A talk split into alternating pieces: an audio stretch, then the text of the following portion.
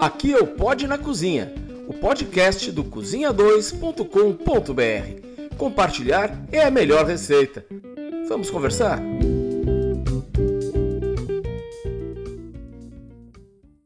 Estamos começando mais um Pod na Cozinha, o podcast do cozinha2.com.br. Eu sou o Gastão Cássio, que edito o blog junto com a Soninha Viu. Tudo bom, Soninha? Eu sou a Soninha Viu, estamos aqui para começar mais um podcast. Hoje a gente vai falar de rotulagem de alimentos, uma coisa essencial, afinal todo mundo que compra comida vai ao supermercado, vai lá e às vezes não sabe o que tem lá dentro das embalagens. Para falar sobre isso, convidamos duas pessoas altamente qualificadas para tratar disso. Primeiro, a professora Ana Carolina Fernandes, professora da Universidade Federal de Santa Catarina, doutora em nutrição e pesquisadora do Núcleo de Pesquisa de Nutrição em Produção de Refeições.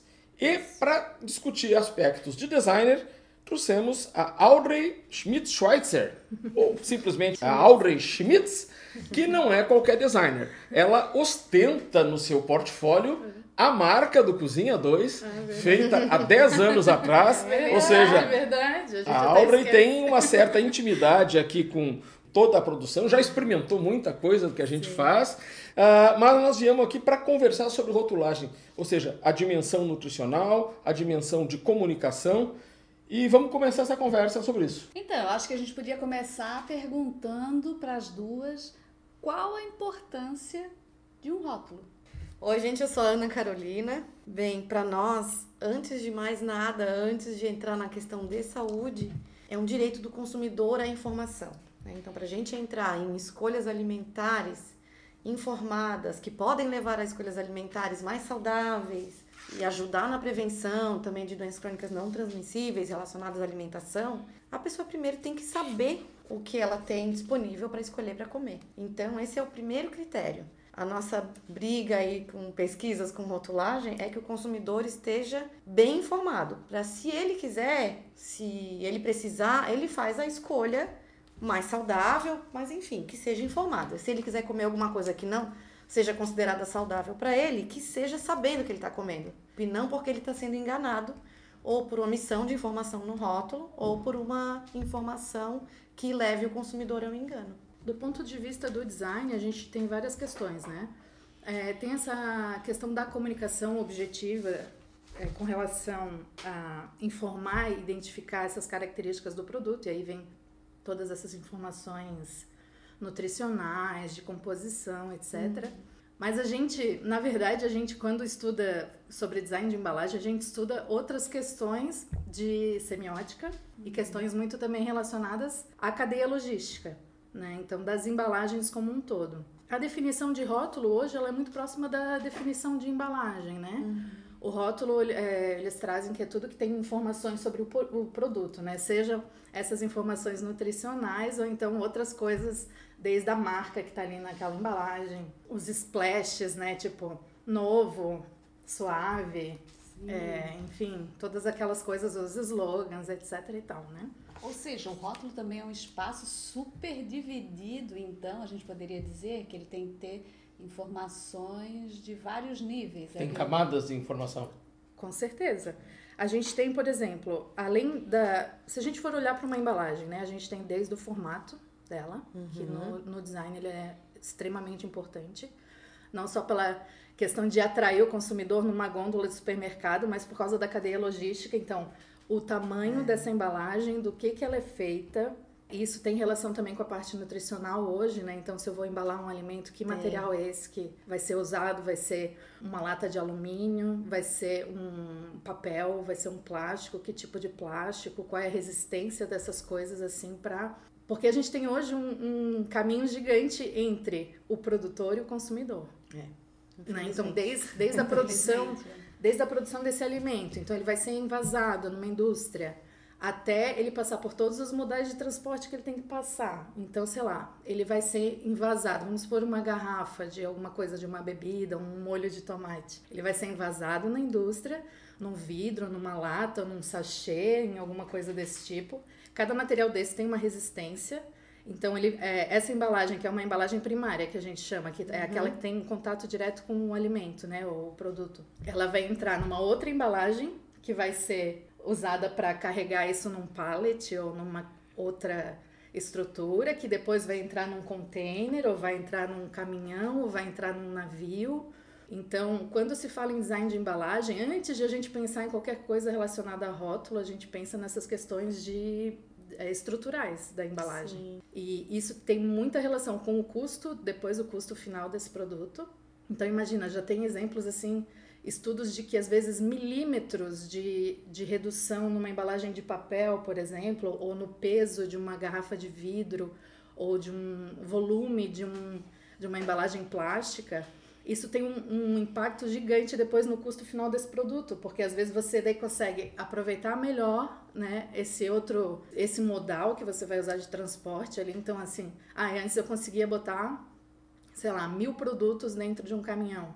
Agora eu consigo botar 1.200, já é uma diferença bem grande. Depois no custo disso tudo, né? Se a gente vai pensar num transporte no Brasil que usa caminhão, né, e A gasolina. Os refrigerantes, a própria substituição da garrafa retornável pela ga- garrafa descartável, Sim, porque era um já frete elimina- só. Exatamente, um já frete só. elimina, já elimina um, um trajeto, E né? a gente vê até algumas alterações nos alimentos que a gente, claro, como nutricionista, a gente só tem a desconfiança porque não estuda isso. Mas que tem a relação com o próprio custo de transporte também, como por exemplo os refrescos em pó, que as pessoas chamam de suco, mas que não é suco, não é um refresco em pó, que antigamente os pacotes eram bem maiores e eles não tinham edulcorantes, os adoçantes. Agora a gente vê em- até nos, nos produtos que não são voltados para para fins dietéticos ou reduzidos em calorias, eles têm açúcar e adoçante, porque diminui muito o volume de açúcar, a embalagem diminui pela metade, né? Então, a gente, quando a gente começou a ver que não tinha nenhum refresco que não tivesse adoçante também, Nossa. todos tinham adoçante ou O adoçante adoçante tem menos volume. Bem menos volume, porque ele, como o poder dele de dulçor é muito mais do que do açúcar, ele precisa de um volume muito menor para ele dar essa sensação do sabor doce, né? Então, eles diminuíram muito a embalagem e a gente viu os refrescos que seriam os convencionais, sem ser diet light, com uma embalagem muito reduzida e com adoçante também, além de açúcar. E o consumidor não vai imaginar que um, que um produto convencional vai ter edulcorante, né? Adoçante. Tá. E um suco em pó, por exemplo, já tem também a questão de que facilita o transporte completamente, porque você já não tem mais o suco líquido. O suco Uhum. líquido é um problema. O suco líquido, se ele for um suco natural mesmo, é, ele vai oxidar mais rápido, e daí você vai ter que ter uma embalagem que vai que é mais cara, né? E você tem todo aquele volume para transportar esse suco. Então isso tudo já está também nessa pensando nesse produto e até a gente pode dizer até no design desse produto, né?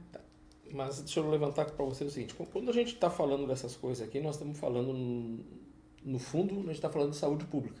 Sim. né? Porque a, a gente fala da, da industrialização de alimentos e disso aí a gente já associa hoje verdadeiras epidemias, né? Obesidade, hipertensão, blá, blá, que vai se traduzir em gordura, sódio e açúcar, né? É. Ou seja, a- a- co- como é que vocês acham que embalagem e rotulagem devem se comportar, digamos assim, como política pública? Primeiro, assim, a gente faz uma discussão ainda um pouquinho anterior a isso, porque só informar também não é a solução para tudo, né? A gente fala, né? Claro, para a pessoa fazer escolha informada, tem que informar.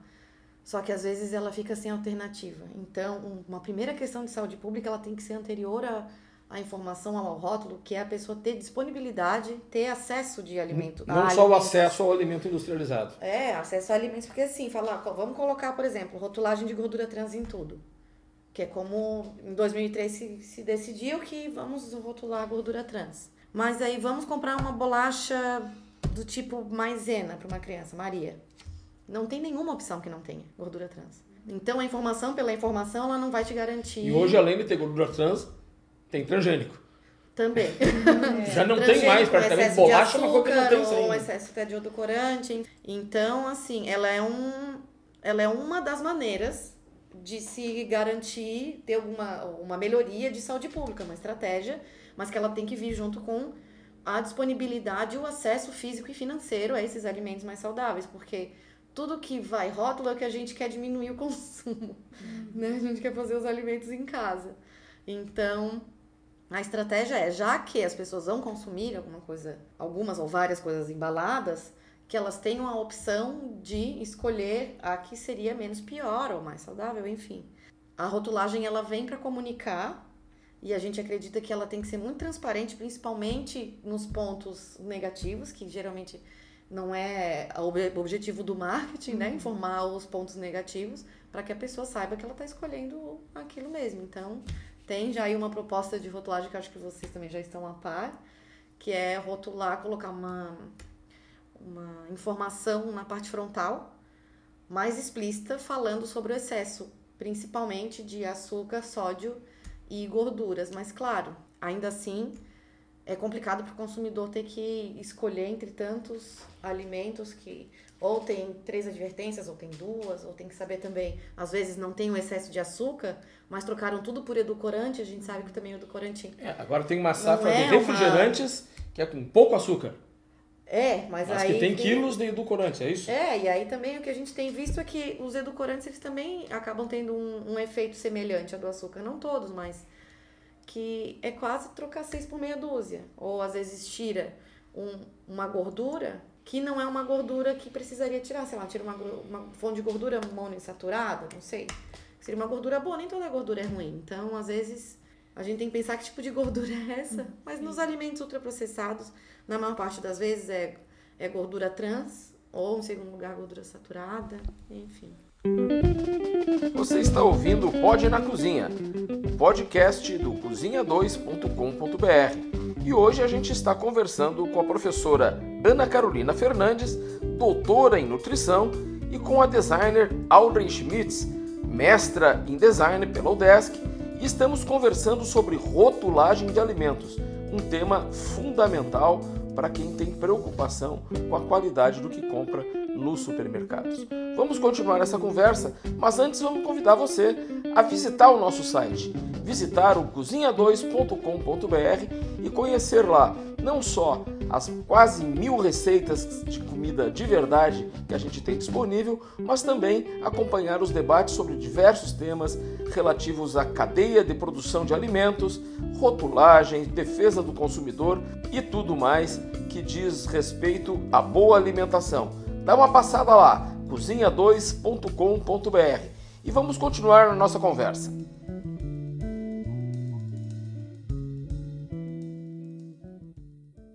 Você já abriu aí várias frentes para várias questões que estão ah, é? ainda em trânsito, né? Vamos pensar assim, Ana, uhum. porque e aí acho que já entra para a Audrey uhum. também.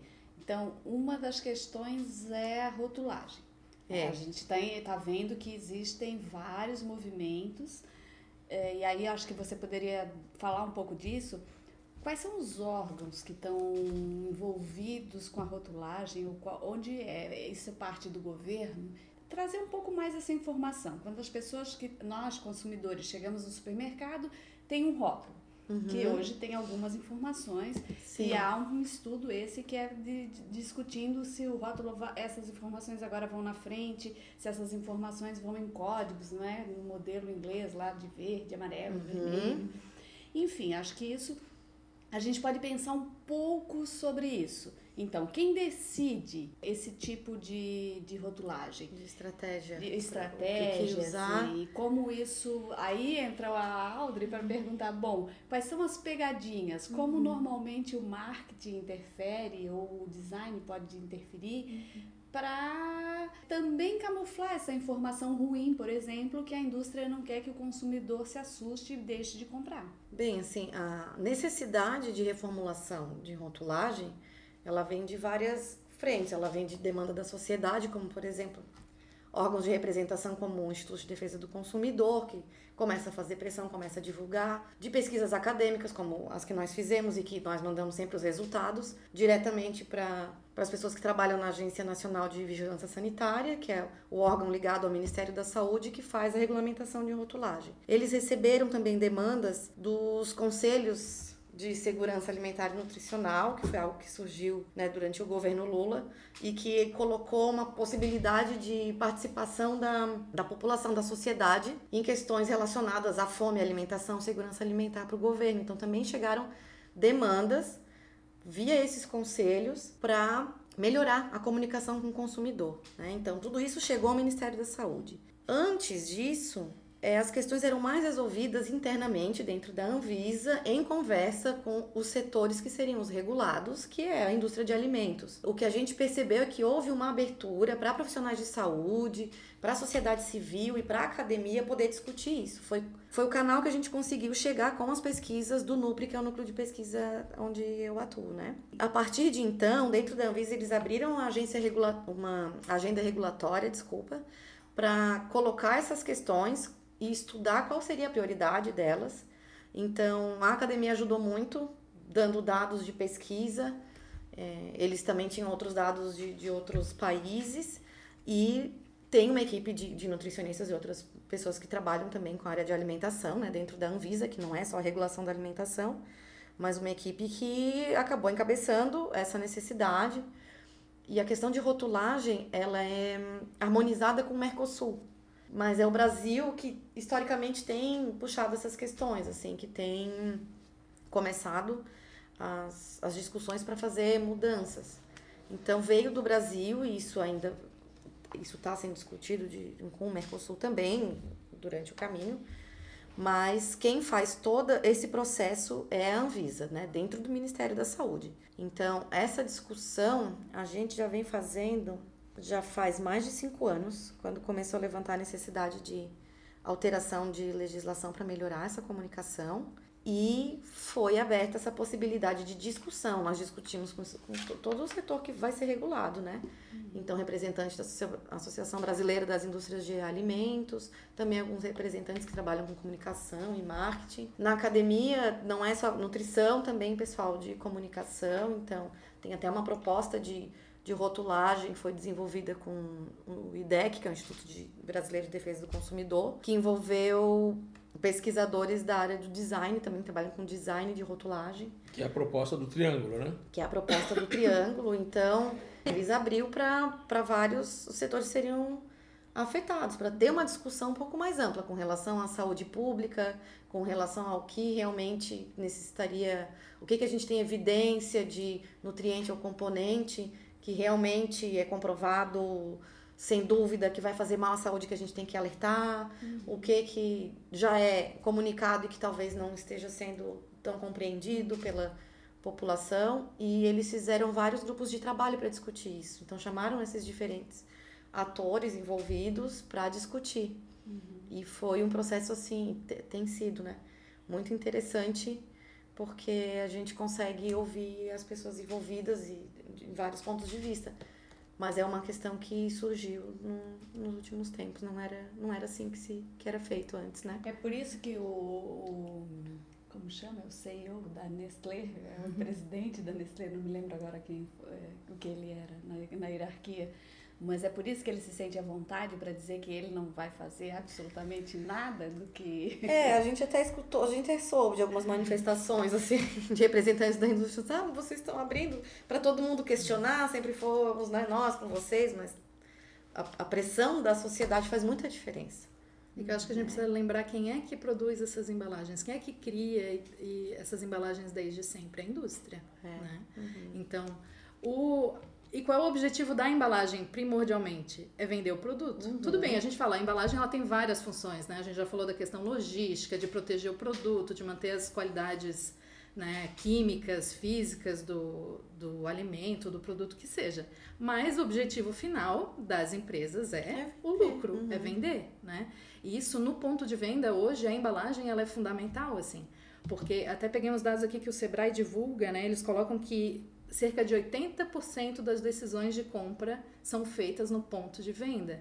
Então aí a gente vê a importância que uma embalagem tem Sim, no supermercado. A hora que o cara bate o olho. Bate o olho, a pessoa vai ser atraída, né, dentro daquele conjunto enorme, gigante que a gente tem hoje de produto numa prateleira, por uma questão seja do formato, das cores, dos elementos visuais que se trabalha naquele, naquela embalagem, é, é uma estratégia muito importante para as empresas. Então, eu acredito assim, toda, todas essas necessidades de regulamentação vão ter sempre muita resistência por parte dessas, dessas, dessa indústria que é gigante, né? Claro. Hoje, na verdade, a gente tem pouco, poucos fabricantes, se a gente for pensar mesmo nessas empresas, são gigantescas. Sim. Detém são a maioria poucos. das marcas dos supermercados. É Eles verdade. fazem um lobby gigantesco.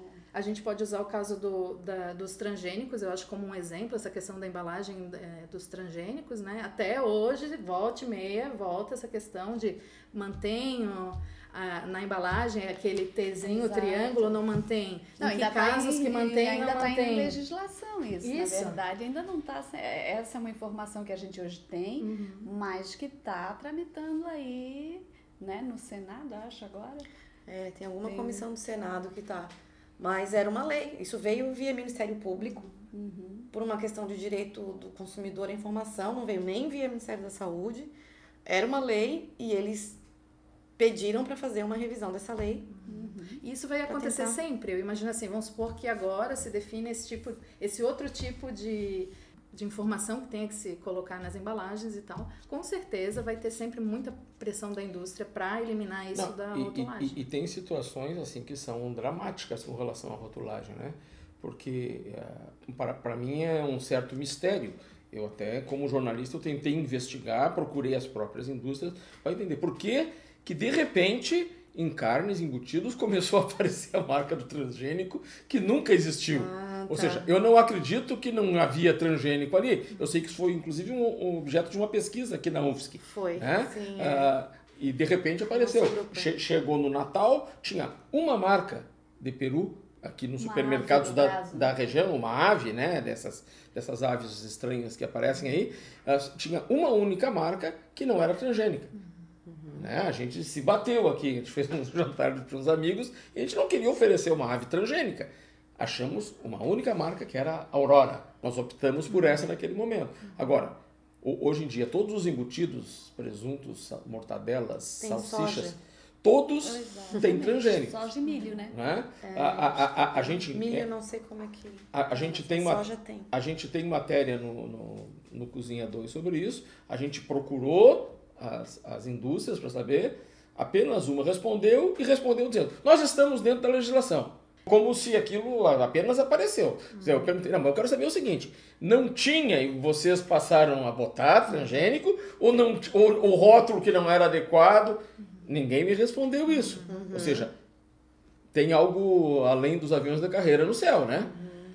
E a Soninha tinha perguntado as estratégias, né? Por exemplo, é, eu acho que foi. Tu mesmo tinha comentado uma vez comigo a questão da, dos volumes e do particionamento dos alimentos, né? Exato. né? Então, por exemplo, é, eu acho, acredito, a Ana pode me corrigir, que hoje ainda não tem uma uma regulamentação com relação àquelas porções que eles colocam atrás dos alimentos, né? Tipo, o volume e a porção que precisa ter e a infor informação relativa àquela porção. Na, né? na embalagem não tem, mas a porção para colocar a informação tem. Uhum. Tem, ele tem um. A depender do tipo de alimento, tem um padrão, tem que estar tá dentro desse padrão, não sei, sei lá, para pão é 50 gramas. Uhum. Mas se vier um pão de forma fatiado, como ele é fracionado, ele pode variar 30% mais, 30% uhum. a menos. Então tem é, E é tudo aí, eu acho que é tudo aí que a, a indústria joga é, aí Ou seja, limite. Tu reduz, né? a, a, então a, reduz a porção, deixa de ser obrigado a, a colocar algumas a colocar coisas. Então, ao invés de você vender, sei lá, né? Ao invés de vender lá um produto, um, um presunto lá de 500 gramas, vai vender um com 100 Isso. ou 200, né? Porque daí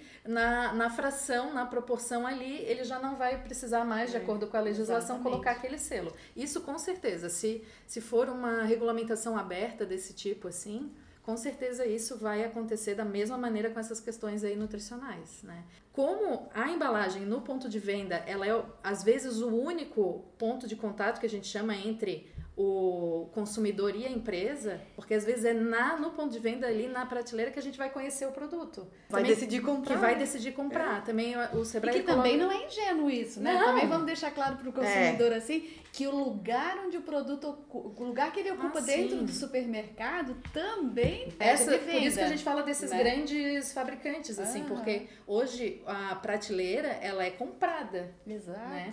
A empresa ela paga para o supermercado para ela ocupar uma determinada determinada área e uma determinada altura. Exatamente. Então a, a, gente sabe, né, que é. a, aquela altura mediana, as prateleiras do meio são as prateleiras é, no nível dos olhos, é. que é mais fácil para as pessoas é, olharem, né? Elas são as mais caras. Então uhum. quem é que vai ocupar essas prateleiras? são os grandes do mercado, né? Outro dado que é bem interessante também é que só de, cerca de 10% só dos produtos que estão dentro do supermercado, eles têm mídia de divulgação de massa. Muito, é muito importante. O ponto de venda e a embalagem é um, é um canal extremamente importante. 10%?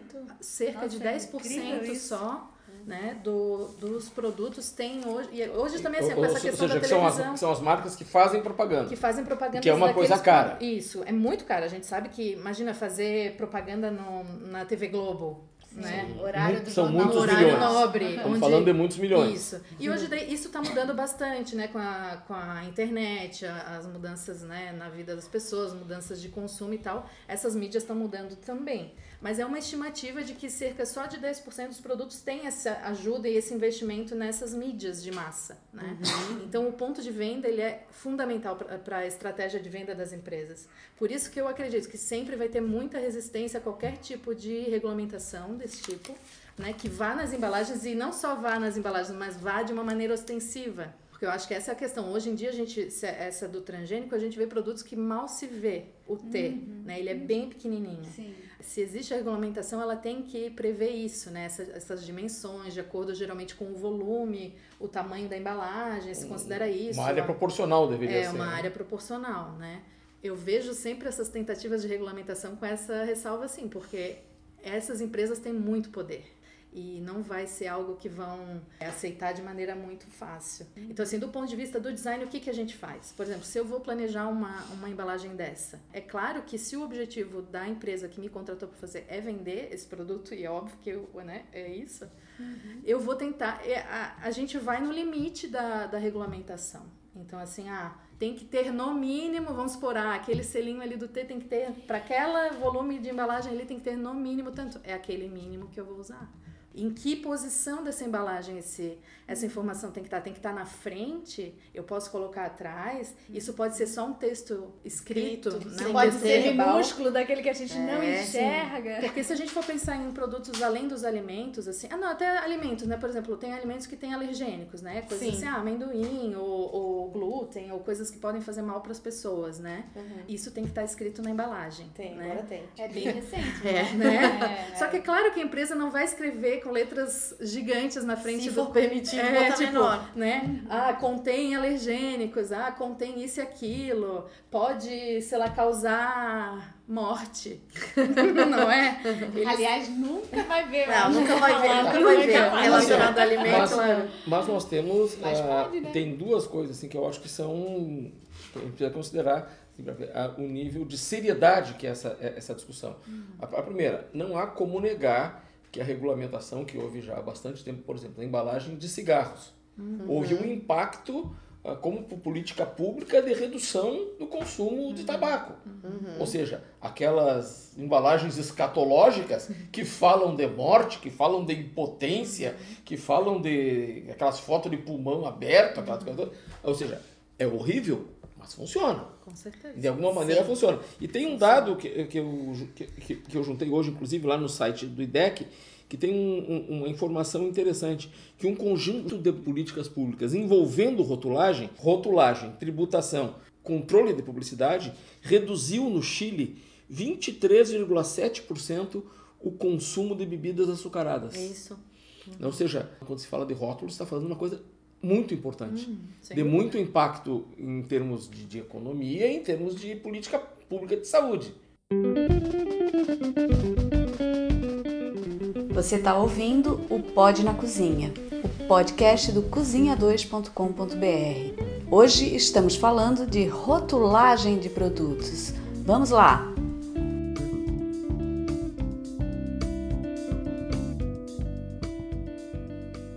Dá para confiar no que está escrito nos rótulos hoje? Ai, essa risada Ai, agora. meu Deus. O que, que eu vou me responder? Depende do. Eu acho que não dá para confiar. Às vezes o silêncio fala tá, tanto, né? O que tá escrito, dá, geralmente dá para confiar. O problema é o que não tá escrito. Exato. o, É que o que não, não tá o que não se né? consegue ler, o que não se consegue interpretar, porque uma coisa assim, ah, é obrigada a botar a lista de ingredientes.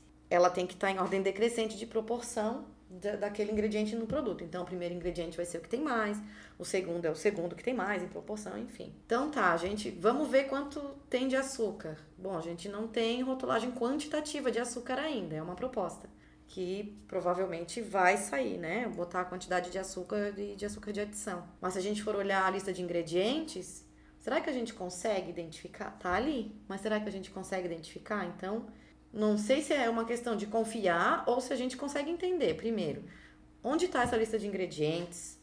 Qual o tamanho da, da fonte? Em qual parte da embalagem ela tá numa dobra? Qual o contraste que dá da cor da fonte com o fundo? Às vezes aquelas prateadas brilho, não né, consegue que você nem. não é. consegue Não, e tem-. E os nomes das. Assim, a gente encontrou tanta nomenclatura para açúcar de adição. Como é que o consumidor vai saber que é, xarope de milho é açúcar de adição? E aí, assim, em vez de colocar um produto que, sei lá, o primeiro ingrediente seria açúcar, ele pode não ser porque se usa um açúcar, se usa açúcar, sacarose, se usa um xarope de milho, se usa glucose, se usa maltodextrina, que estrutura química não se considera um açúcar, mas metabolicamente age como tal. Então a gente espalha quatro, cinco tipos de açúcar de adição pela lista de ingredientes, eles vão ficar lá um na terceira, o outro na quinta, o outro na sétima, o outro na décima posição. Se juntasse tudo, seria açúcar de adição e apareceria como primeiro ingrediente. Então, existem tantos nomes que o consumidor não consegue identificar, quanto as estratégias para diluir, digamos assim, esse açúcar na lista de ingredientes. Então, a gente, eles podem até estar colocando uma informação fidedigna. Ela é legal, ela está dentro da regulamentação, mas não quer dizer que não vai levar o consumidor ao engano. Não, é, e, e tem aquelas coisas básicas. Quantas das pessoas que estão nos ouvindo sabem o que é um ciclamato? Uhum, é, Ou seja, é. ou seja, nós estamos falando de coisas que nós não temos ideia do que é a pessoa comum. São nomenclaturas químicas. Aham. Eu- Não, e invariavelmente elas estão ou num lugar ru- ruim de ler, ou É. uma fonte, tamanho minúsculo, minúsculo, minúsculo, Uhum. que você mal consegue ler. Mesmo quando a gente quer ler, a gente não consegue. Então é um. Tem até os produtos, por exemplo, é, produtos de limpeza, né? É, coisas que, que são perigosas, assim. Hum, Bem é perigosas verdade. e que pode realmente causar envenenamento, morte, etc. A gente poderia pensar também na regulamentação dessas, dessas embalagens, né? Tem muito pouca coisa. Hoje em dia, tá, você é obrigado a dizer lá que ah, mantenha fora do alcance de crianças, pode causar envenenamento, no caso de atingir os olhos, lave com água abundante, não sei o que, não sei o que. Você vai ver, isso tá em letras minúsculas no, no verso do rótulo, né? Então, nem para esse tipo de coisa, hoje a gente tem uma regulamentação que realmente ajude o consumidor, E né? que já foi mais. Eu nem sou tão velha assim, mas antes a gente via isso com um certo. A- a- tinha um, um anúncio, alguns produtos perigosos, você via lá no supermercado.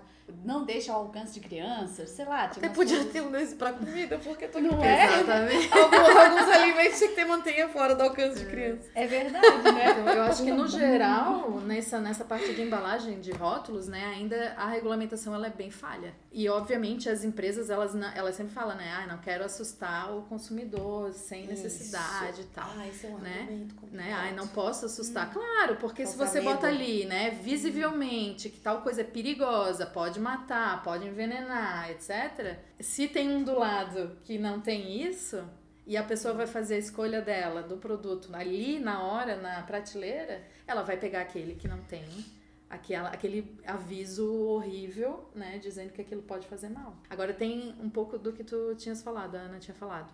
Por exemplo, na, na- a gente pode usar sempre, eu acho, essa dos transgênicos como um exemplo, né? Ok, se decidiu lá, se regulamentou, passaram a botar o T dos transgênicos. Quais pessoas realmente compreendem o que, que é aquilo? Nossa, o transgênico é o mais complicado. É, Então, assim, entenderem. tudo bem. Eu vou ali, na prateleira tem um Tzinho, eu posso saber ou não o que é aquilo.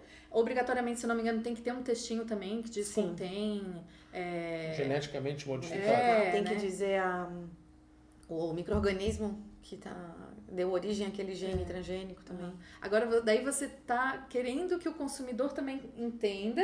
Ah, tá. Então tem transgênico e o quê? Tá, isso me acarreta o quê? Isso. Tudo bem, tem transgênico. E aí? Aí o argumento é assim, mas tem transgênico, porque se é ruim, por que, que o Porque governo deixa a gente isso. comer? Exato. É mais ou menos É. isso. Mas o que que Se fizesse mal, não Tem todo um meio de tramitar, Se fizesse mal, não ia estar aí, mais ou É, menos isso. Tem né? todo o meio de, de aprovar e é, teoricamente se aprova porque é seguro e qual é o problema de comer?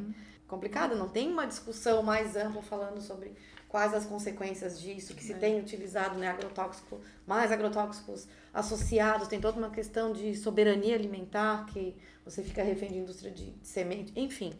Vai muito além da saúde puramente do que acontece imediatamente quando você come isso pela transgenia. É nisso que se apoiam as pessoas que estão contra, né? Porque a transgenia por si só pode ser que naquela semente, naquele determinado momento, seu corpo não vai fazer nada, mas e os agrotóxicos que estão envolvidos com isso? E todo o dano ao meio ambiente que está que tá fazendo, e a soberania. Então é muita coisa, né? Envolvida. Não, e tem, e tem o um consumo pro- crônico também, né? Não, e- não tem estudo, a gente é cobaia do consumo crônico. E tem, Não e- sabe, e- e- e tem esse, o, o problema que é o seguinte, o cara resolve, daí hoje ele quer fazer um cachorro quente na casa dele. Ele, dependendo do mercado que ele for, ele, for, ele não vai ter nenhuma alternativa de uma salsicha que não tenha transgê- transgênico. Uhum. Hoje eu acho que tem uma ou duas marcas que não tem. Né? E outras- provavelmente ele vai levar outras- muito mais em conta a marca nessa hora de E escolher. o preço. A marca e o preço. Né? Exatamente. E claro que aqui não tem é mais cara. Claro.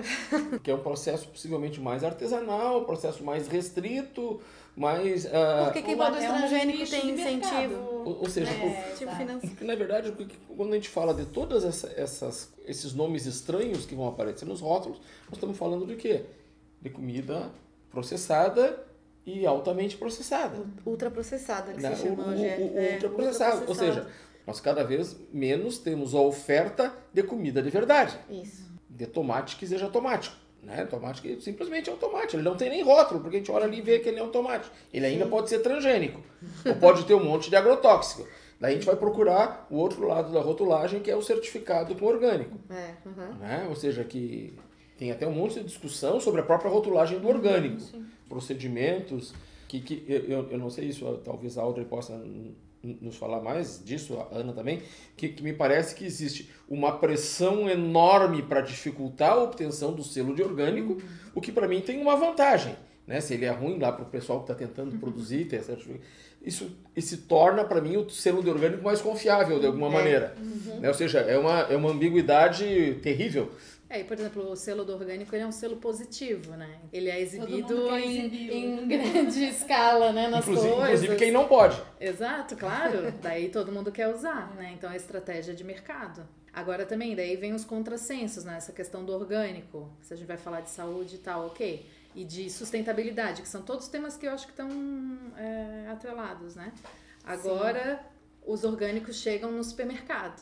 Porque Sim. a gente mantém a lógica do supermercado, né? Ainda é muito forte. É muito A forte. lógica do supermercado e a, loja, a lógica do, por, é, não sei se a gente chama assim, o porcionamento né, da, do alimento. Então, hoje tem supermercados, onde eu vou é assim, que vende o orgânico já embalado, ou em Sim. saco plástico, ou vem a bandejinha de isopor, Ai, mais a um filme, mais um adesivo, né? Então, a gente já não tem o orgânico a granel, é muito difícil. Daí você, a, a não ser que vá numa feira ou num mercado especializado, etc. Então, a gente tem esse contrassenso também e na embalagem normalmente desses ainda produtos. vai ser mais caro. No supermercado, o orgânico. Não, ele vai ser, com certeza. Vai ser mais caro que. Ah. Ele tem que ser mais caro, imagina. Um momento para um reclame do Cozinha 2, inclusive nós temos um podcast com o professor Oscar Hover, ali da, da agronomia da UFSC, que fala dessa cadeia e dessa questão da produção do orgânico, o próprio mito de que ele é mais caro. É, o que que, mesmo. o que que às vezes torna ele mais caro não é nem ele, é esse, esse monte de parafernália que botam em volta dele. Uhum. Né? A gente conversava com a, com a Ana, a gente participa lá do mesmo projeto né? de, de, de- do- das Células células de consumo responsável. responsável, né? E, é o seguinte, o que a gente come, que é muito bom, não é mais caro. Não. Em, aliás, em várias circunstâncias é mais barato do que se compraria em outros lugares. E é orgânico, de primeiríssima qualidade. Então, ou seja, essas coisas. Orgânico agroecológico, não tem embalagem. Exatamente. E a gente conhece tem quem rótulo, produz. não não tem tem rótulo. Nós conhecemos quem produz, nós temos Exatamente. abertura para ir nas propriedades para ver. Então é outra lógica de consumo. Eu acho que essa, né? é- a questão da embalagem está muito ligada com isso, né? Com a distância entre o produtor e o consumidor. Exatamente. Foi isso que, que fez com que o mercado de embalagem crescesse. Crescesse. A gente daí não tem como perguntar para quem tá produzindo. Não. né? É. Então, A embalagem a que te embalagem diz que tudo, a embalagem te diz tudo. Então você vai confiar é nela. É, é, é, Exatamente, acho que essa é a essa, essa é a Gente. palavra. Nós estamos falando de confiança. Isso. Ou seja, é, eu acho legal quando eu olho para um produtor e ele me diz: Não, isso aqui eu plantei lá na minha terra, só usei adubo orgânico, não usei nenhum defensivo agrícola. Eu olho para ele e confio nele. No rótulo, posso confiar? Então, e aí é que, é que vem o poder das marcas dentro do supermercado. O consumidor leva muito em consideração a marca daquele produto. Então, se a marca está dizendo tal coisa, se é uma marca super conhecida e ela diz que Isso. tal coisa é saudável, ah, para sua vida ficar mais leve, esse tipo de coisa que a gente vê nas embalagens, né? Eu vou acreditar, porque aquela é uma marca que eu compro, a minha família consome há décadas. cozinha2.com.br. Você está ouvindo o Pode na Cozinha, o nosso podcast, e vamos continuar a conversa com a professora Ana Carolina Fernandes, doutora em nutrição, e com a designer Audrey Schmitz, que estão falando sobre rotulagem de alimentos. Vamos falar das inúmeras pegadinhas que estão nos rótulos esperam nos supermercados.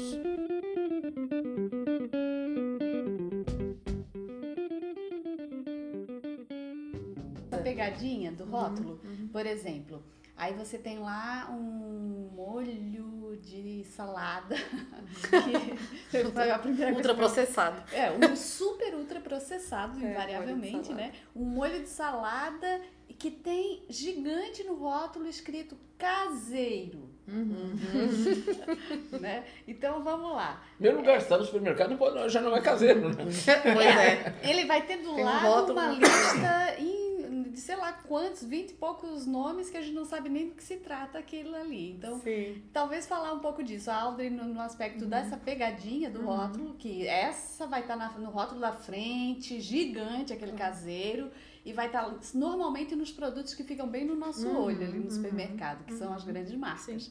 E você que trabalhou com as eh, pesquisas em supermercado, eu gostaria que você falasse um pouco disso também, Ana. Que vocês trabalharam dentro dos supermercados, conversando com consumidores, imagino, ou coletando dados, como foi isso? Essas informações para o consumidor, elas, elas funcionam assim no sentido, a pessoa questiona aquilo, ela acredita nesse caseiro, ela entende que aquilo ali é uma, é uma enrolação, uma pegadinha.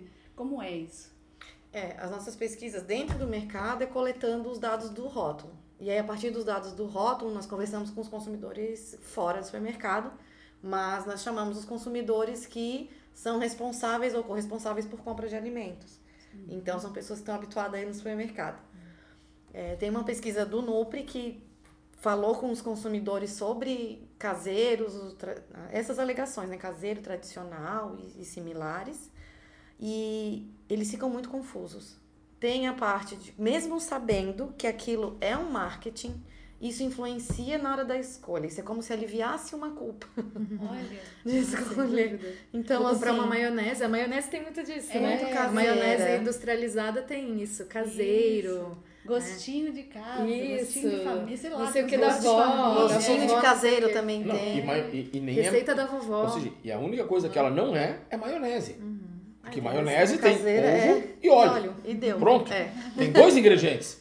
né? Se tiver mais que isso, já não é maionese, já é Não outra é coisa. O consumidor entende aquilo como. Ele traz uma aura saudável, como a gente chama, pro produto. Mas quando a gente questiona assim, qual é o conceito de caseiro? É feito em casa. E aí, conversando com os consumidores, que a gente faz grupos focais, que são as entrevistas em, em grupo, começa a se levantar os questionamentos, com a reflexão do outro, né? Nossa, mas é, não é feito numa indústria, como é que vai ser caseiro?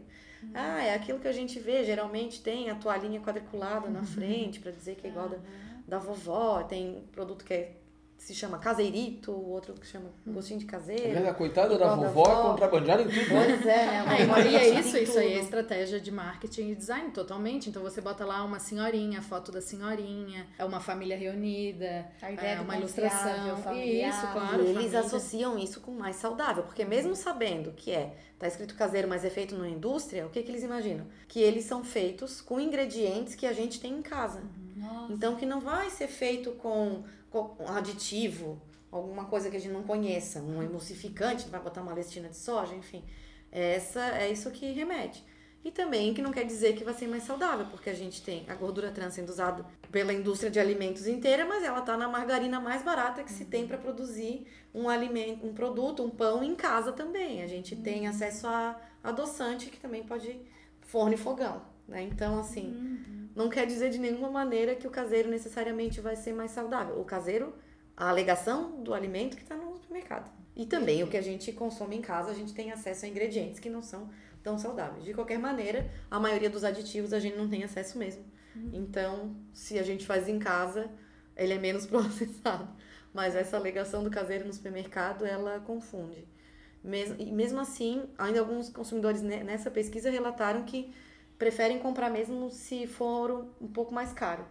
Quando Porque tem essa quando tem essa caseiro, é, que assim, ah, como ele parece ser mais saudável, que ele deve ter menos ingredientes, menos aditivos, então, ainda vale a pena, se é de uma marca que a gente confia, que tem lá, tem é, a vovó. Exatamente o poder da, da, a, da, marca de novo. Eu acho que a gente também tem que pensar na experiência de compra, né? Isso. No supermercado. Uhum. Então, por quanto tempo uma pessoa fica olhando um produto numa gôndola? Ela vai pegar cada rótulo de cada produto e ler as letras miúdas. ela vai olhar o verso, ela vai olhar a informação nutricional. A maioria das pessoas não. Não, não vai olhar. Né? Quem olha uma informação nutricional dessa é uma pessoa que já conhece como é que uhum. funciona isso. Às vezes está fazendo uma dieta ou tem alguma questão que realmente não pode ter determinado ingrediente porque ela é alérgica e tal. Exatamente. Né? Mas de maneira geral, as pessoas passam muito pouco tempo em cada setor, né? Se a gente imaginar um supermercado que a gente né, frequenta, é gigante. Isso. Então a pessoa é, é muito instintivo, né? Então a pessoa ela vai muito pelo formato, pela marca, Isso. pelas cores usadas. Então é toda uma estratégia, claro, de design. A gente não bota qualquer cor por qualquer motivo. Então, se eu quero que uma coisa pareça mais leve, mesmo que eu não possa, talvez pela lei, usar dizer que é light ou coisa do tipo, é eu vou usar outros elementos na embalagem para fazer a pessoa acreditar que aquilo ali é legal, por exemplo, para quem pratica um esporte. Então, eu posso ter lá um biscoito com um monte de gordura hidrogenada, sei lá o que, mas uma pessoa correndo. A silhueta, alguma, aquela a silhueta que eu detesto, de uma, da mulher, uma mulher Ai, magra, gente, entende? Uma cor leve. Ai, é, é, é, além de tudo. tudo com, branco com azul. Isso, né? bem leve, geralmente leves. é preto, não é mais ou menos assim? isso. Então, isso é estratégia pura, entende? É. Então, mesmo que a legislação. códigos, né? E a legislação, ela nunca vai abarcar isso. Claro. Eu, eu acredito que nunca vão chegar nesse ponto, entende? Uhum. Então você vai usar de várias estratégias ali de linguagem visual para fazer a pessoa acreditar que aquilo é algo leve uhum. ou que é algo integral. Essa do integral tem demais, assim. Coisas que às vezes uma embalagem meio rústica, né? Que marrom, faz marrom, papel craft, um craft, ah, um rótulo verdade. verde, bastante ah, verde, claro, umas verde folhinhas, ecológico, isso, ecológico, umas folhinhas. terra, né? É. Isso. Então para levar a pessoa a acreditar que aquilo é mais sustentável, né? Porque tem esse lado assim da sustentabilidade. Então eu vou comprar ali uma embalagem que tem vai ter o papel, tem um pedaço de plástico, tem adesivo colado, não sei o quê. E eu acho lindo e aquilo me parece ecológico, porque é um papel feito de papel reciclado, que o papel reciclado também a gente sabe que de ecológico não tem nada. Então. Não, e às vezes vem embalagem dentro de embalagem. Isso, isso, embalagem. vários São níveis. cinco de... embalagens até você chegar ao né? produto, né? É, é então é estratégia. Então eu acho assim, mesmo que a gente tenha essa regulamentação dos rótulos, você tenha que dizer ali, mesmo em letras grandes ou pequenas, nunca vai ser maior do que a a própria marca, né? Então você já vai bater de cara na marca. O consumidor, ele, a maioria dos consumidores, eles não se atentam a esses detalhes. Uhum. Por isso que a estratégia é mesmo é, essa estratégia do, do acesso rápido, né? Uhum. Da visualização rápida. Informação na frente, isso. que destaque, que, que seja direta, é. que é a proposta que se é. faz Não, hoje, isso, né? Isso, uhum. me lembra muito, isso me lembra muito a história uh, de uma amiga, era, no caso, era até um, era uma aluna, uma aluna de jornalismo, que veio me contar que tinha entrado numa dieta que estava radicalizando, que não tomava mais refrigerante. Agora ela só tomava água tônica. que é um refrigerante. Que é um refrigerante. Oh, já pois, que, é um... que, que inclusive que tem é uma água, né? quantidade né? gigante de, de açúcar, porque o quinino é muito amargo. Sim. Ou seja, ela estava não só tomando é. refrigerante, como o refrigerante tinha mais açúcar. Mas o nome era água. Uhum. tônica da tua A água, então, ou, ou seja, a- a- é, é, é, é, É incrível, É incrível, isso, né? E assim, por exemplo, essas embalagens de suco que a gente olha e são brancos, com aquela fruta maravilhosa, gigantesca, Nossa, ocupando todo o rótulo, não sei o quê. E E, vai ler o rótulo, não mal tem tem a- fruta. tem 0,5%, Exato. 1%. né? Mas, a- 0,000 normalmente é assim. mas daí a pessoa vai olhar aquilo, nossa, é a própria fruta, né? A embalagem é uma fruta inteira praticamente. Então, Que nossa, isso aqui tem né? muita fruta. Então, a pessoa, inconscientemente, a gente faz esse tipo de relação. Que eu, eu vejo a regulamentação como muito importante, agora eu não sei até que ponto ela vai conseguir abarcar essas questões, assim. É, e tem uma regula a regulamentação, ela não deixa. O Estado está ali. Vamos pensar assim, né? O Estado é o que é o gestor. É possível falar isso? Sim. Na aham. lógica da, da- É, né? Ele, ele é o, existe uma lei e a gente para a lei ser garantida o Estado é um mediador disso. Uhum. Mas até que ponto o Estado que flexibiliza mais de 300 agrotóxicos em um ano, que incentiva isenção fiscal para para a indústria do agrotóxico, a- E dos refrigerantes. e dos refrigerantes e de todos Também, esses lobbies é. das grandes empresas da Isso. Uhum. indústria alimentícia. Então a gente fica avalia- pensando como vai ser confiável na gestão atual da- do governo atual do Brasil, como eu vou, a gente vai conseguir avançar, né? E aí entra nessa ideia da rotulagem, porque a gente estava vendo no IDEC, a partir de publicações ali, que havia uma proposta, inclusive, discutida e aprovada pela Anvisa, desse rótulo frontal, muito baseado na ideia do Chile, que Isso. já tem esse- que já tem essa pesquisas apontando na eficácia né, do rótulo Uhum. frontal com determinadas características e a gente vai ver que o presidente atual do, IDE, do da Anvisa no atual governo Uhum. já está flexibilizando, descartando totalmente a pesquisa feita anteriormente, que apontava nesse sentido, para falar na- de um rótulo baseado na experiência inglesa, que é um rótulo extremamente confuso, que teria, Isso, por Aquele exemplo, da lupinha? não, é um rótulo O que é semáforo. baseado no semáforo. Ah, sim. Aham. Então você tem aqui a gordura trans, aí está, teria verdinho. Mas em seguida teria açúcar e, te- e teria vermelho, entendeu? E as pessoas. Já está provado também, pesquisa na Inglaterra, que esse rótulo é muito confuso. Isso. Então, assim, eu queria que você falasse um pouco disso, né? A interferência do governo, a interferência do Estado na gestão de, de uma coisa tão complexa. E como faz diferença isso, né? Me parece que faz, então eu estou meio que afirmando, Sim. mas gostaria de ouvir. É, sob a justificativa do, de desenvolvimento econômico, para não prejudicar a indústria, se fazem essas concessões. Só que, na verdade, o Estado acaba gastando mais depois em saúde pública quando a gente não informa adequadamente o consumidor. E isso é muito perigoso, porque o governo está para proteger o cidadão, a população. E não a indústria. É, né? A indústria faz parte, claro, ela tem que, ela tem que se desenvolver, mas tem, a gente acredita que ser uma forma honesta. Então coloque, ninguém está proibindo a indústria de vender. Ela só deveria ter os mesmos incentivos fiscais que todas, toda outra indústria. Por que, que não, não se tem o mesmo incentivo fiscal para um produtor agroecológico? E por que, que se faz isenção fiscal para os xaropes de refrigerante? Tem várias ações e além delas a questão da rotulagem. E nesse caso da rotulagem frontal, quando surgiu o modelo de semáforo que ele diz né, que uma quantidade pensando em, em nutrientes que poderiam ser prejudiciais à saúde em excesso, o vermelho ele quer dizer que tem um excesso naquele produto, o amarelo que é médio e o verde que é baixo. Então, assim, isso surgiu como uma forma de ajudar o consumidor a interpretar aquela informação quantitativa que tem na tabela que realmente o consumidor não consegue entender.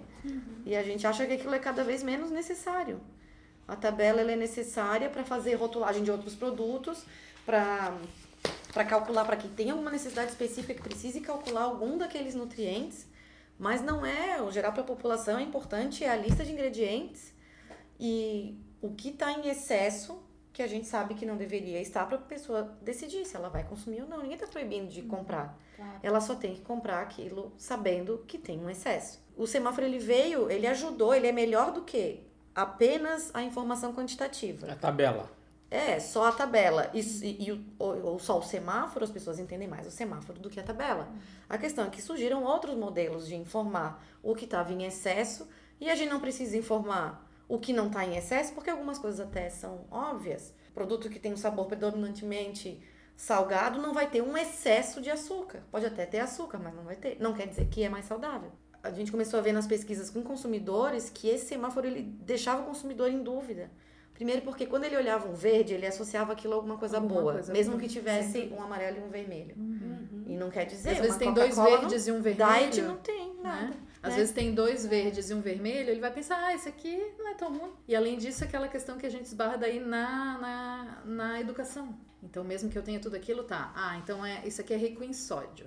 Ok. Em primeiro lugar, ele é rico. pois é, né? Coisa boa. É rico. Eu não sei qual é a expressão que eles usam ali, né? Eles mas usam alto ou Isso, alto teor de, é. sei lá.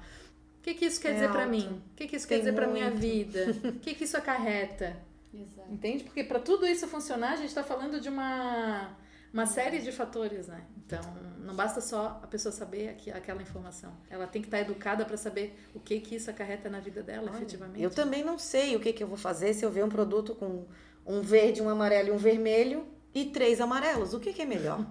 Pois Nós é. fizemos uma pesquisa com, com consumidores, utilizamos três tipos de pães. Então a gente tinha vários conjuntos de três tipos de pães da mesma marca e a gente usava em cada conjunto desse um tipo de rotulagem frontal para ver o que, que os consumidores preferiam. Então a gente usou em um, usou o semáforo, em outro usou o octógono, que é o modelo do Chile, que é um octógono preto, escrito alto em, né? Ou açúcar, ou gordura saturada, eles usam caloria também, e sódio. A gente usou o modelo proposto pelo IDEC, que é do triângulo, que também é muito parecido Que com é o esse triângulo do, amarelo, né? Não, Não, triângulo preto, também. né? É preto também. Ele é preto também, só que ele Esse tem aqui, um contraste, é, um pouco diferente. Aí o fundo aqui, dele é, o fundo todo é um quadrado branco com o triângulo preto e o alto em, né, também. E o outro modelo que estava sendo proposto que era uma elipse vermelha, também com esse alto. Então a gente tinha três tipos do que a gente chama de, de alerta ou advertência de excesso e um modelo de semáforo, assim. Nos grupos que a gente fez com adultos, a gente fez com adultos tanto alguns funcionários da, da universidade ou da empresa terceirizada de limpeza, com um grupo de idosos, com um grupo de, de mulheres de um alto nível socioeconômico. A gente pegou vários nichos para ver o que, que batia ali, né, entre eles. E foram poucos os participantes que preferiram o semáforo porque eles, quando eles viam o triângulo ou o octógono, principalmente porque a elipse vermelha ela não destacava muito na embalagem, porque é quase tudo vermelho, né? Mas principalmente, mas os três alertas elas preferiram do que o semáforo, porque aquilo assim, nossa, isso aqui é direto, tá ali escrito alto em, agora eu sei. E ali vin- vinham várias questões assim, uns diziam, eu prefiro escolher o que tem menos ou o que não tem nenhum. E outros falavam, olha, se eu tiver com vontade de comer um chocolate, ele tiver os três, eu vou comer. Aí o chocolate eu sei, mas agora outra coisa, eu não, eu não sei se eu sei de todos os, os Ou daí ele vai alimentos. optar por levar o chocolate tiver- que tem os três ali selinhos e uma outra coisa que tenha um só. Porque daí É. é, aquela questão da, da compensação, é, da Ou compensação. ele procurar um chocolate que tenha menos. Mas assim, ele pode escolher comer o chocolate sabendo que tem os três, né? E, mas algumas pessoas preferiram o semáforo, porque eles falaram, olha, primeiro, a indústria não vai gostar. A gente não, a gente tá aqui perguntando para vocês, enquanto consumidores, o que vocês acham como consumidor que é melhor. A indústria depois a gente pergunta para ela o que que ela acha, mas aqui com- vocês é como consumidores. Foi uma minoria, mas assim, que foi levantado nos grupos que, ah, é bom porque também traz a parte boa. Tá, traz o verde para dizer que tem alguma coisa boa. E aí, compensação. dentro, dentro dos próprios grupos, outros consumidores diziam, tá, mas já não tem um zero trans, light, não sei o quê, fonte de vitaminas, já é cheio de coisa Fonte de boa. fibras. É, a gente quer saber o que, que eles estão escondendo. Isso daqui vai fazer eles terem que mostrar É. ou eles terem que diminuir.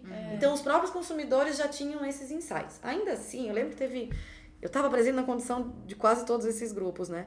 Que eu lembro que, especificamente assim, de uma pessoa que dizia: Não, mas mesmo assim, vocês vão desculpar, mas é a minha opinião. A gente dizia: Não, defenda a sua opinião. É a sua opinião como consumidor. Você prefere o semáforo? Tá. Daí a gente fez no final falando assim: Então tá bom. Escolha um dos três pães e expliquem pra gente por que, que vocês estão escolhendo. E aí, assim, tinha as escolhas que eram baseadas. Ah, esse aqui tem cara de ser mais caseiro. Ah, eu prefiro um integral do que um que não seja integral. Tinham outras questões que iam para além da, da, da, da rotulagem daqueles elementos que a gente estava botando. Mas mesmo a pessoa que estava mais defendendo o semáforo, ela não conseguia justificar a escolha dela pelo semáforo. No fim do céu. Eu vou levar esse aqui porque eu gostei mais. Porque eu também não saberia qual qual seria mais saudável por isso aqui. Então, assim, Uhum. mesmo que ela tenha uma preferência, é uma coisa, assim, de visual. Porque a preferência é o, é o visual, às vezes ela vai pelo emocional, Uhum. Sim, por outras dúvida. coisas. É instinto. Mas na hora que a gente pede para fazer daí a escolha que, e justificar o racional, a pessoa fica confusa, porque aquela informação confunde. Aí ela talvez não sirva. Então, uma coisa é o que ela vai preferir e outra é o que vai realmente, efetivamente ajudar ela a fazer uma escolha, né? Claro. E aí é claro que é melhor para a indústria que tenha um modelo que dê toda essa margem para confusão, para não dar para interpretar, do que ter uma que é direta e diz alto em, com né, um triângulo preto com fundo branco que a pessoa consegue ver. Que consegue se trabalhar, além de que os parâmetros para se colocar o verde, o amarelo, o vermelho também foram muito discutidos no processo de regulamentação. O que a indústria colocava dos parâmetros era passível de manipulação pela porção, digamos, uma manipulação legal, né? Não, não ilegal. E que daí poderia se diminuir a porção, porque daí se colocaria. O que, que eles falam? Ah, gente, a pessoa não vai comer. Os parâmetros dos outros alertas são tudo porcentagem. Sim. Por 100 gramas, uma porcentagem daquela porção, né? A alegação deles é, a pessoa não vai comer 100 gramas, às vezes, de um alimento. Ela quer saber se tá verde, amarelo ou vermelho naquela porção que ela vai consumir. Mas a questão é assim, a gente está caracterizando o alimento e não o alimento a depender do quanto se come. Aquele alimento tem excesso de gordura? Tem. Aí a pessoa decide se ela vai comer mais ou se ela vai comer menos. E não eu colocar para ela que naquela porção daquele tamanhinho vai estar verde. E como que ela vai saber que se ela comer dois daquele Como pacotinho... que ela vai saber? É, então são, mu- são muitas questões mais profundas É. que foram todas discutidas. E isso assim, a gente só tem a elogiar a equipe da Anvisa, que foi fantástica, que foi assim, eles conseguiram cumprir uma agenda que vinha, claro, de outros governos, não agora. O que está barrando agora é a assinatura do a aprovação da resolução que regulamente e de todos os estudos que foram feitos, se chegou ou no modelo do octógono ou do triângulo, e para nossa surpresa, quando veio para regulamentação, veio a lupa, Hum, Uau. que não sério? não Que tinha não estudo nenhum nada. mostrando que essa lupa ela vai Ela caiu do céu. que ela vai dar esse, essa ideia de alerta para a pessoa.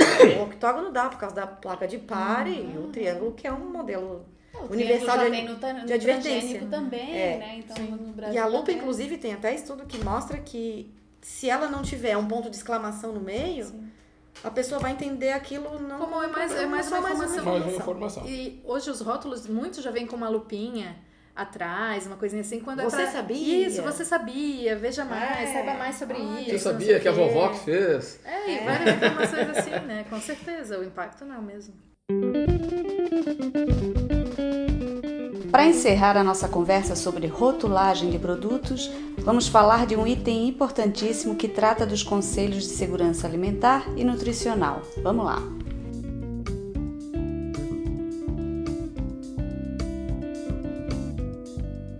Bom, gente, nós estamos com quase uma hora de conversa. Nossa, eu falo, né? Eu, eu- não, mas É, é. são muitas É informações, muito detalhe. né? É muita coisa para discutir. Ma- Mas se quem nos ouviu até aqui não conseguir mais olhar um rótulo ah, de uma maneira tranquila, acho que cumprimos o nosso Objetivo, papel, né? Ou seja, que é um papel de alertar o consumidor, ou seja, para o direito que ele tem de ser informado adequadamente e de que, que a indústria precisa se submeter a esse nível de transparência que é uma exigência de cidadania e que também tem a ver com as políticas de saúde pública.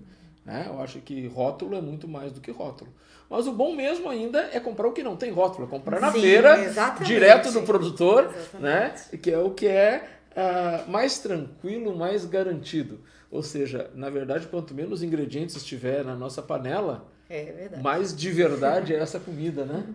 Ah, que, que os ingredientes sejam naturais e frescos para dar sabor, para agregar saúde, inclusive, né? E não outros problemas. Então, meninas, vocês querem dizer mais alguma coisa para a gente terminar? Não, eu acho que fica a lição aí para as pessoas tentarem não passar no mercado tão rapidamente, não é? Passar a, a não comprar tanto por impulso, observar melhor essas questões, né? E se informar, eu acho buscar informação, saber como, né, como ler esses rótulos, saber que existe uma estratégia de mídia, de marketing muito pesada. Tentar desviar as pegadinhas, né? Exato. E exijam, né? Se vê uma irregularidade, faça a denúncia lá no site da Vigilância Sanitária, da, da Anvisa, ou, ou se for produção dentro do, do próprio estado da, da Vigilância Sanitária estadual. Eu vou fazer mais uma pergunta agora, antes de antes de ainda, porque agora você falou isso e eu acho que isso é bem importante, porque a partir das suas pesquisas mostra as tuas pesquisas mostram que o consumidor é muito importante e a gente às vezes pensa que não está sendo ouvido, que não adianta mesmo a gente uhum. reclamar. Ao contrário, você falou que existiram várias instâncias de participação nessas decisões que envolveram os consumidores. Uhum. E eu queria então é, fortalecer essa ideia de que sim, a opinião dos consumidores é super importante e tem que ser ouvida e pode ser ouvida porque existem essas instâncias e queria te perguntar se os conselhos ainda estão atuando. Porque houve na, nessa mudança de governo uhum. vários conselhos foram não. dissolvidos, foram diluídos, é. enfim. Eles não estão mais atuando porque no primeiro dia já de, de, do novo governo federal eles foram extintos. Então eles até estão atuando, tentando reformular de outra maneira, mas não é com a mesma um reconhecimento e o canal direto com o governo federal. Antes tinham tinha os conselhos né, municipais estaduais e o nacional que dialogava diretamente com o governo federal. Agora não se tem, esse meio é, é muito mais pelos representantes políticos, né, os locais, os vereadores, os deputados estaduais, deputados federais, que não, não é uma comunicação muito fácil, né? Nem direta, mas a gente tem que apoiar politicamente as pessoas que vão nos defender, apoiar as instituições que estão nos defendendo. Então, dou o exemplo do, do IDEC, né? Se associem, sigam, vejam o trabalho que eles estão fazendo, se vê alguma irregularidade, sabe? Denuncia, bota na rede social se achou alguma coisa, porque é o jeito que a gente tem hoje de, de gritar, né? E fiquem de olho também no que a Anvisa tem feito, porque ultimamente tem saído muita, tem aberto muita consulta pública sobre regulamentação de alimentos. E a gente precisa da participação das pessoas. E assim, leva tempo, tem que sentar, tem que ler, tem que se concentrar, mas assim, o que a gente tem feito e até nos os conselhos de representação profissional tem ajudado nisso. A gente tem o Conselho Federal de, de Nutricionistas que atua com os conselhos regionais e que faz muito, muitos manuais para ajudar a população a contribuir nessas consultas públicas. Nós no Nupri também fazemos, nós sempre fazemos e fizemos isso ano passado, quando saiu a consulta pública da rotulagem, quando saiu a consulta pública da regulamentação da gordura trans. Então a gente faz um passo a passo de como a pessoa pode contribuir e dispare. Então, para ficar de olho, também, claro, já deixo aqui o convite para entrarem no, no, site do nosso grupo de pesquisa, que é Nupri, com dois P's, né? N-U-P-P-R-E.ufsc.br que as nossas pesquisas também estão ali. A gente tem rede social, tem Facebook, tem Twitter, divulgando algumas coisas das nossas pesquisas e outras notícias relacionadas. Acho que é a gente continuar tentando buscar os nossos direitos e tentar ser ouvido, porque isso faz, muito, faz muita diferença, né? E claro, vamos buscar cozinhar mais em casa. Não é? é, que a gente vai saber o que a gente está comendo. A gente trabalha também com incentivo a habilidades culinárias o desenvolvimento de habilidades culinárias, a gente tem feito trabalhos assim com oficinas e, e desenvolvimento de materiais. Se precisar, tem um monte de receita no Cozinha 2. Tem um monte de receita no quase Cozinha mil hoje em dia já publicadas. Exatamente. E o que a gente quer é que antes que as pessoas fiquem horas no mercado lendo o rótulo que elas comprem tudo diretamente do produtor e cozinhem mais em casa. Exato. A gente sabe que é um desafio, mas a gente também tem esse esse recado aí para deixar, né? Bom, então vamos agradecer aqui a professora Ana Carolina Fernandes, doutora em nutrição, professora da Universidade Federal de Santa Catarina, pesquisadora do Núcleo de Pesquisa de Nutrição em Produção de Refeições. Agradecer também a Audrey Schmitz, que é designer, também trabalhadora da UFSC, mestra em design pela UDESC. pela UDESC, que vieram aqui compartilhar conosco o conhecimento produzido pelas universidades públicas e gratuitas de Santa Catarina. Ou seja, Isso conhecimento mesmo. é sempre muito bom e é o que melhor a gente pode oferecer para as pessoas se defenderem, se protegerem da máquina da indústria alimentícia. É isso aí, muito obrigada pela oportunidade. Muito obrigada. E assim terminamos mais um episódio do Pode na Cozinha, o podcast do cozinha2.com.br. Eu sou Gastão Cássel Eu sou a Soninha Vil e estamos lá no cozinha2.com.br. Compartilhar é a melhor receita.